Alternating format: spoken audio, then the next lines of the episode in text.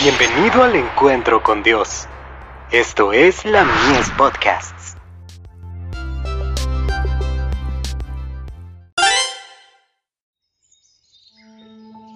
La maravillosa gracia de Dios.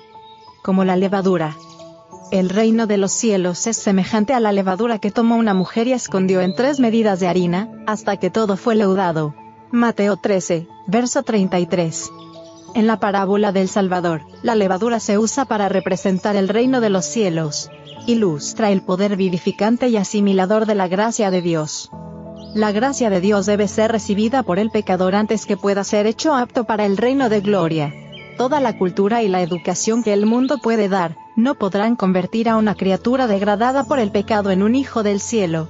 La energía renovadora debe venir de Dios.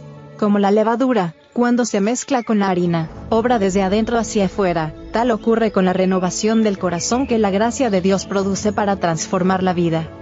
La levadura escondida en la harina trabaja en forma invisible para hacer que toda la masa se halle bajo el proceso de leudamiento, así la levadura de la verdad trabaja secreta, silenciosa, invariablemente para transformar el alma.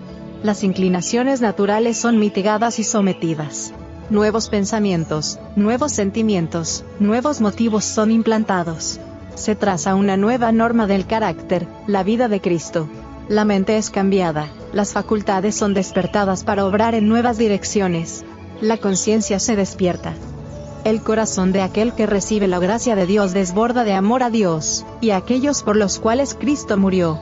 El yo no lucha para ser reconocido, es amable y considerado, humilde en la opinión que tiene de sí mismo, y sin embargo lleno de esperanza, y siempre confía en la misericordia y el amor de Dios.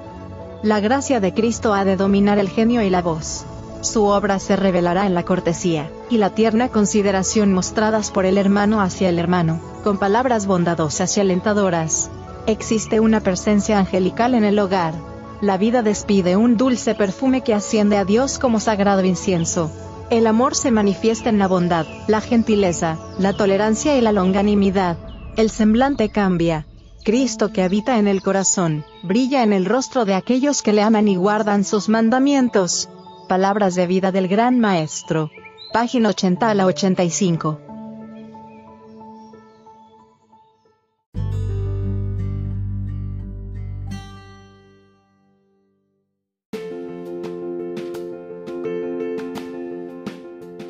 Visítanos en www.ministeriolamies.org para más contenido. Dios te bendiga.